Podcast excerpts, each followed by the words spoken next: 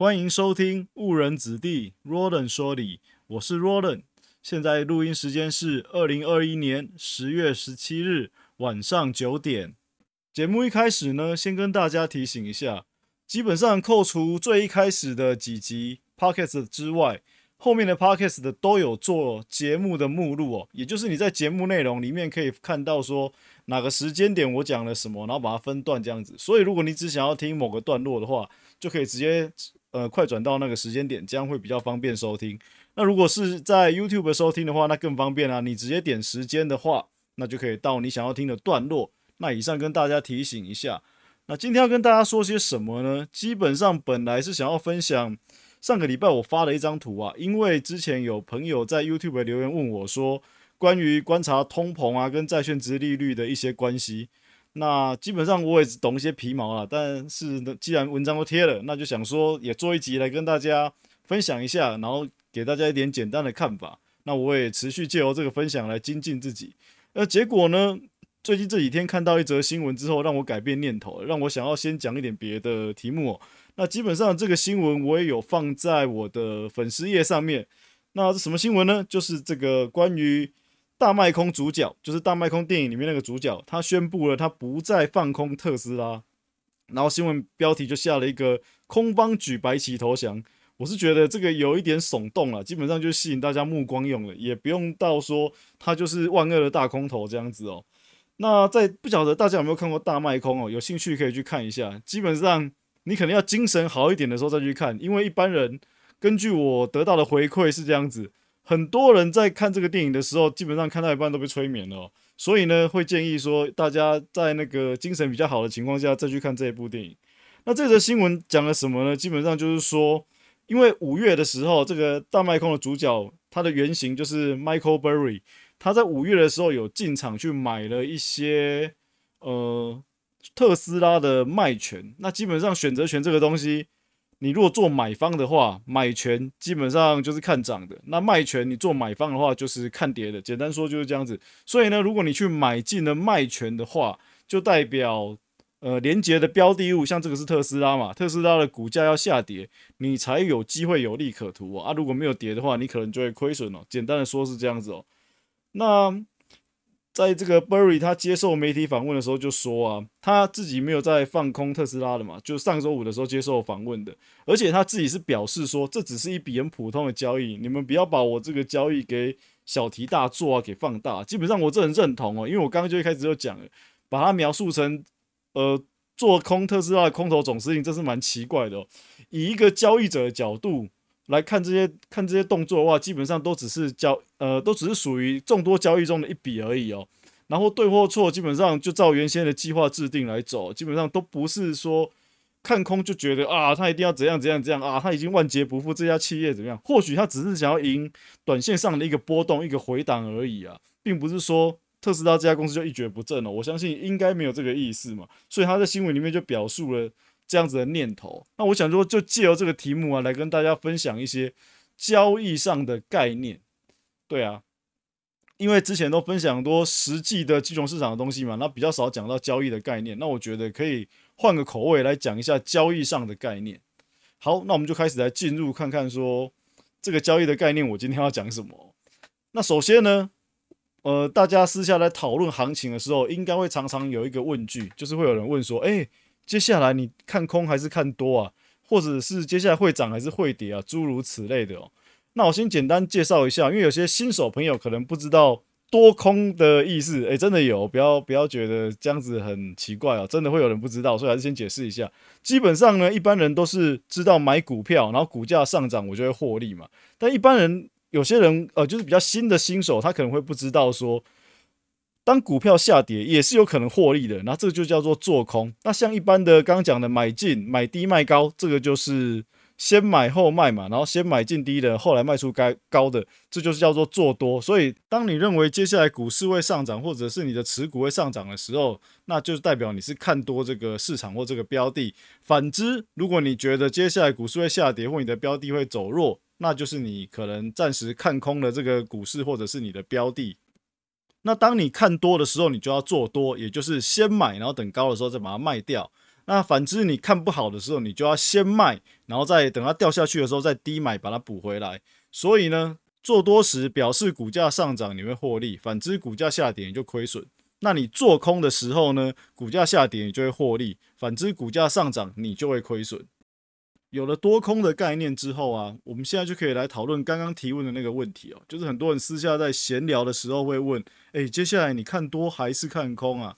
那基本上我就来提供一下我的看法哦。那我是认为哦，这个没有什么标准的答案或者是定义啊，所以以下分享哦，基本上就是我个人的概念，那大家就参考参考。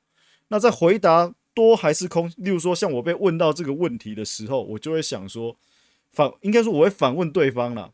你觉得呢？然后你看的层级或者是周期大概是怎么样？那为什么我要这样子问呢？因为如果我们讨论的尺度不在同一个尺度上面的话，基本上会变成鸡同鸭讲。举个例好了，假设呢问我的是一个很新的新手，那他看股票可能最小最小就看到日线，也就是日 K 线。那假设我是一个短线交易者，我是一个做当冲的人，我一天可能就是。在一天的盘市里面，哦，先解释一下当冲好了。当冲就是我的交易不会留到隔夜，也就是说，我今天买进的就会在今天全部出清掉，不会放到隔夜的意思，就不会放超过一天。所有的工作就在当日内了结哦，一天内就把它解决了。所以，如果我是这样子的一个短线的当冲交易者的话，我可能会在一天之内多空变换了好几次。那假设我可能第一笔先做多，哦，涨到我我的我的目标之后，然后接下来我觉得不行了，我又再放空，然后又掉下来，又掉到了我觉得又差不多满足目标之后，那我又等机会，诶，它好像要偏多，我又再进场做多。所以我一整天里面可能就一下多一下空，一下多一下空。那当然，刚提到了新手朋友来问我问题的，问我说我现在看多还看空，基本上我就很难跟他回答哦，所以我就必须要跟他确认说。你看的尺度是怎么样哦？不然，如果用我盘中的这个这么小的分线尺度来回答你的话，基本上你可能也听不懂我在讲什么。所以啊，在问人家或者是跟别人讨论多还是空的时候，基本上你们就需要先把你们讨论的周期给定下来，不然根本就是会变成鸡同鸭讲。现在这样子，大家应该可以理解我的意思了吧？然后这个问题呢，基本上我觉得也可以延伸到。你到底是想要做投机还是投资上面？不过这不是今天的主题啊，那我们就把这个留到以后有机会再跟大家说好了，不然说下去这一集的时间可能又会太长哦，这样子就不太好。那刚刚既然讲到了周期的部分啊，就分享一些个人交易的小习惯。基本上呢，我会比较习惯看比较大的周期，然后在比较小一点点的周期去下手。那举例刚刚讲到当冲嘛，那我可能就会。看五分钟的形态，看五分钟的轮廓，或者是五分钟的指标，anyway，然后呢，使用比五分钟更小的周期去下手，也就是说，我可能看五分钟，但是我真正的下手点会是在一分钟上面。所以简单的说，就是在五分 K 五分线的层级去找去定位多跟空，接着呢，再在一分钟的这个层级里面去找下手点，去等待我可以比较好的进场机会。那停损的部分基本上还是会以五分钟为依据，只是从一分钟去找比较细微的发动点。那这是我个人的一点习惯哦。那如果以股票来讲，像大部分的人比较多做日线嘛，那你就可以观察周线。那从周线观察出多跟空之后，再从日线比较明确的发动攻击去下手，诸如此类哦，两则两个去配合哦。那为什么要这样子做呢？基本上是这样子的哦，大家都说要顺势而为嘛。那如果你在比较大的周期趋势是出来的，是确定了之后，这样子比较保险了。因为大的周期如果确定是翻多的话，它可能会走比较久啊。那你再从比较小细微的结构去切进去，我觉得这样子是个不错的做法。那举例啊，像周线如果翻多的话，可能走个几周，那你就可以日线再找里面比较好的转折的地方去，或者是发动的地方去切进去。那如果你日线发动的攻击，可能有时候就小小短短的几天而已啊，这就有差的。那如果你能够在周线里面找到比较大的趋势，然后再从小的里面下手，就有点长线保护短线的这种概念。因为很多人也在讲这个意思嘛，但到底什么意思，可能也没人跟你讲得很清楚啊。那基本上这边的例子就可以告诉你啊，整个周线走多的时候，我们再从日线去找一些转折的地方去下去，这就有点长线保护短线的概念嘛。因为我整个大的格局是走多的嘛，那我短的格局理论上没道理走空啊，因为你大的格局是走多了，但是。短的虽然会有一些小小的回档没有错，但是在那个回档完之后，它就是要回归到原本的趋势上面啊。所以观察大的周期，在小的周期下手，这个概念就是这样子。我们现在又可以回到一开始的那个新闻，也就是 Michael Burry 买进特斯拉的卖权，然后短暂的看空特斯拉这个交易。据他表示，这就是只是他众多交易的一笔交易而已，并不要把它看得说他就是要认为特斯拉要怎么样了哦。对哦，没错，你有了刚刚的周期的概念，你可能就会比较有感觉的啦。他可能只是认为，诶，即使我很看好特斯拉，他可能短线上。诶，有一些颠簸，或者是短线上会要出现一些修正的地方，他想要利用这个修正的波动来赚取一些收益，所以我对这个新闻的解读是这样子哦，我认为他应该是这样子想的。所以啊，当你做空一个标的的时候，并不一定就是很彻底的看坏了这个标的，它有可能只是短线上会有一个回档的修正，或者是一个回档比较大的波动，那你又不想错过这个可以获利的机会，你当然可以介入去。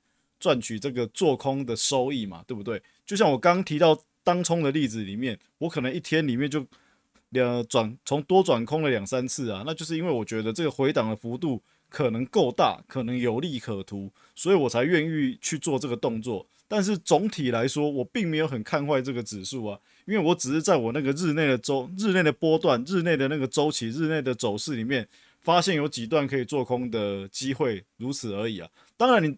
呃，拉到日线的格局也是可能会有这样子的机会。那举例好了，我们就举从去年到今年的前半段呢，比较红的航运股，大家都喜欢当航海王嘛，海贼王嘛，对不对？那从两百多掉下来到最近这个破破跌破一百到九十几，像长荣好了。现在你说它多头，可能大家比较会犹豫。但是如果在两百多之前一路上涨的那一段走势中，说它是处于大多头的行情中，大家应该比较没有意见了吧？但虽然是在一段大多头的行情中，其实中间也是有几段呃回档幅度蛮可观的走势哦。例如说，我举个例子哦，在二零二一年一月的时候，那时候最高来到四十六块，然后接着出现回档掉到三十，四十六块跌到三十，基本上跌掉了十六块，那差不多也是三十趴的幅度了。那在五月的时候。它最高到一百，它也是回跌回到了六十三块，基本上也是跌掉了快四十块，那也是跌掉了三十几趴，这也是非常多的幅度。所以呢，如果你在做日线的同时发现了一些细微的问题的时候，那真正的高手可能就可以有机会在这两段有三十度回档的修正中去做空得利了。但你如果整段来看，长龙最后是涨到两百多啊，但中间我仍然还是可以做空得利，只要你够厉害的话嘛，对不对？那他那个时候去做空的人，他就真的完全看不好长龙啊，也不一定啊，就只是抓了中间的一个波段来做一个操作罢了。所以我认为 Michael Burry 的看空特斯拉是比较像这样子的行为啦。征战金融市场啊，脑袋真的是要灵活一点，不要太过于太多的点对点的思考。我觉得是应该要多层次一点的思考，让你自己策略比较多元一点啊。就像刚刚讲的，我们可以引入另外一个概念，也就是避险的概念。一般来说，当你做避险行为的时候，也就是你手上同时会有多头跟空头的部位。那这样讲还是有点抽象哦。讲具体一点，就是说，假设我买进了台积电，好，我是买进了现货的台积电，一直持有，因为我可能很看好台积电的大未来，甚至是五年、十年后的大未来，诸如此类的。但是呢，在观察价格走势的同时，可能说是利用形态学啊，或者是指标。我发现了台积电可能有比较大幅度回档的可能的时候，该怎么办呢？难道我要直接把我手头上台积电全部出清吗？好像也不用这么麻烦，因为我买的台积电是现股，它还是会获利，它获利呢还是会呃固定的配股息分红给我。那我只要有想办法可以避开这个台积电回档的这个价差就可以了。于是我可以用其他的工具，基本上如果我账户比较多，我就可以用融券去。做空台积电一小段，也就是说，它当它出现有明显回档修正的讯号的时候，我去做空台积电，可以用融券或者是卖出台积电的股票期货，这也是可以的，甚至是利用台积电的股票选择权也可以。总之就是使用可以做空台积电一小段的工具，来达到我避开这个回档可能的账面上的损失，然后让我的资产上还是处于一个往上的趋势这样子。也就是我的现股的台积电获利可能是暂时减少，因为股价掉下来嘛。但是我在避险的这一个部分，因为我去空了台积电，所以呢，我就可以在这一块上面是获利的。那我总体资产来说，就不会有出现太明显、太大的回档，这就是一个避险的效果。虽然现在大部分的人操作期货都是在做短线投机使用，但不要忘记，期货本来的功能就有一个避险的特性存在哦。所以我刚举的就是一个拿期货来做避险的特性，搭配自己手中的现货。那从刚刚的例子，大家也可以发现到，我手头上有多头台积电的部位，也有空头台积电的部位。如果刚刚没有解释的话，有人可能会觉得这样子是打结的。相信在这样子的说明之下，你应该比较清楚了。不过我相信一定还是会有部分的朋友说，那你既然知道台积电要回档了，你就把现股全部卖掉就好了。对，没有错，是这样子。但万一它没有回档呢？我看错了怎么办？我如果把手头的部位全部清掉，它后面又继续走了一大段，那该如何是好？又很快的再买回来吗？基本上这也是一个方法，没有错了。但我自己是觉得说，如果当可以从基本面、产业面以及财务面去评估一间公司真的长期很优质的话，那我自己的角度是，我现在的我会比较倾向于。使用其他衍生性商品来避开这个回档，让我整体资产不会有出现太大的波动。不过还是必须要说啊，要要把这样子的避险做得好，基本上对价格的波动的了解要有一定的水准。换句话说，这就是在抓转折的动作。所以如果抓的不好的话，基本上也是会被扒来扒去的，这是要比较注意的地方。所以 Michael Burry 就选择了买进卖权，那这又是比较好的一个。工具选项，因为你买进卖权，基本上你在选择权上面当买方，你的损失是有限的，所以呢，他就可以去计算说，哦，这次回档出来，我愿意用多少损失去换这次回档可能发生的机会，那这样你就比较不会有用期货被扒来扒去的这种风险了。讲到这里，大家会不会觉得该学一下选择权了？总之，多认识一些工具是没什么坏处的。那要不要实际操作？那个就再说嘛，总之要先认识了，才有机会往下一步迈进，对不对啊？那除了工具之外啊，就是要去练习一些抓比较大的转折能力。当然不可能所有大大小小的转转折全部都抓到，如果都抓得到的话，基本上世界首富就是你了，这应该没有疑问吧？然后就是在比较大的周期上面去寻找转折，然后利用小的周期去下手。那我刚刚是有说过，我的停损会以大层级或大的形态的为主。不过呢，你要把停损在小层级里面设定也是可以，只是说你就要配得很好，不然在小层级里面设停损，你可能很容易被洗来洗去哦，一直被洗掉，然后进场，一直被洗掉进场。所以这个部分就要自己去斟酌一下，看看自己的操作系统跟自己的操作机制怎么设定比较适合哦。最后还是要来科普一下。今天来聊聊人类的嗅觉。看了这个 Science Alert 上面这篇文章以后，才发现呢，人类的嗅觉其实是不错的。那为什么呢？怎么说呢？就听我娓娓道来吧。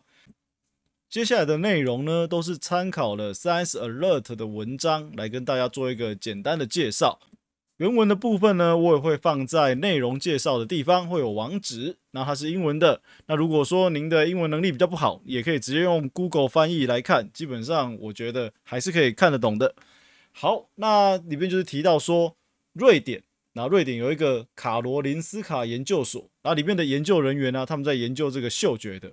那他们的这个研究团队呢，就找了十九个健康而且没有抽烟的人来。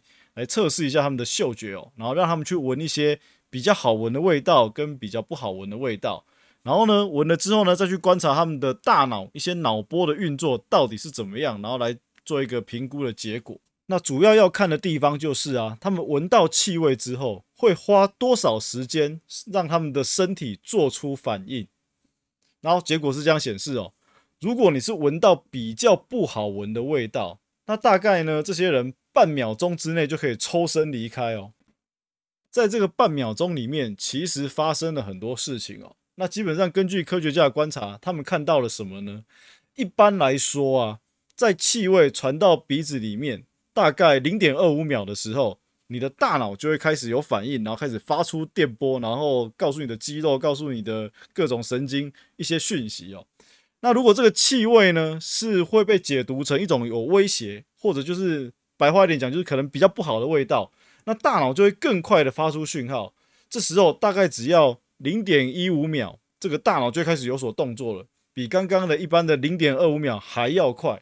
所以呢，当闻到比较不好闻的味道的时候，你的大脑动作会比闻到普通的味道，或者是没有让你觉得这么难受的味道，更快的发出一些讯号，通知你可能要有一些动作了，是否要离开现场啊，诸如此类的。那这个能力呢，基本上根据他们的观察，不是所有动物的嗅觉的检测神经跟大脑都可以这么快速的去处理一些。你接收到不良气味的时候，然后要发出来叫你逃跑的讯号。所以人类在嗅觉上面，诶，基本上是有一点优势的，所以才下了这个标题哦。人类的嗅觉啊，应该可能也是一个不错的保命风控系统嘛。那一般我们比较仰赖的视觉和听觉的部分，是不是跟其他的动物没有差了这么多？所以这个团队呢，才指出嗅觉是我们跟其他动物相比之下，诶，比较有优势的一个。人类生命风控系统，我在猜是不是有这个原因呢？所以这个团队来特别这样子去研究。所以对动物有兴趣的朋友们啊，或许可以去研究一下这个课题哦，是不是在听觉跟视觉上我们跟他们差不多，但是嗅觉我们诶好像反应的可以比他们更快哦。那以上就是今天的节目，谢谢收看，拜拜。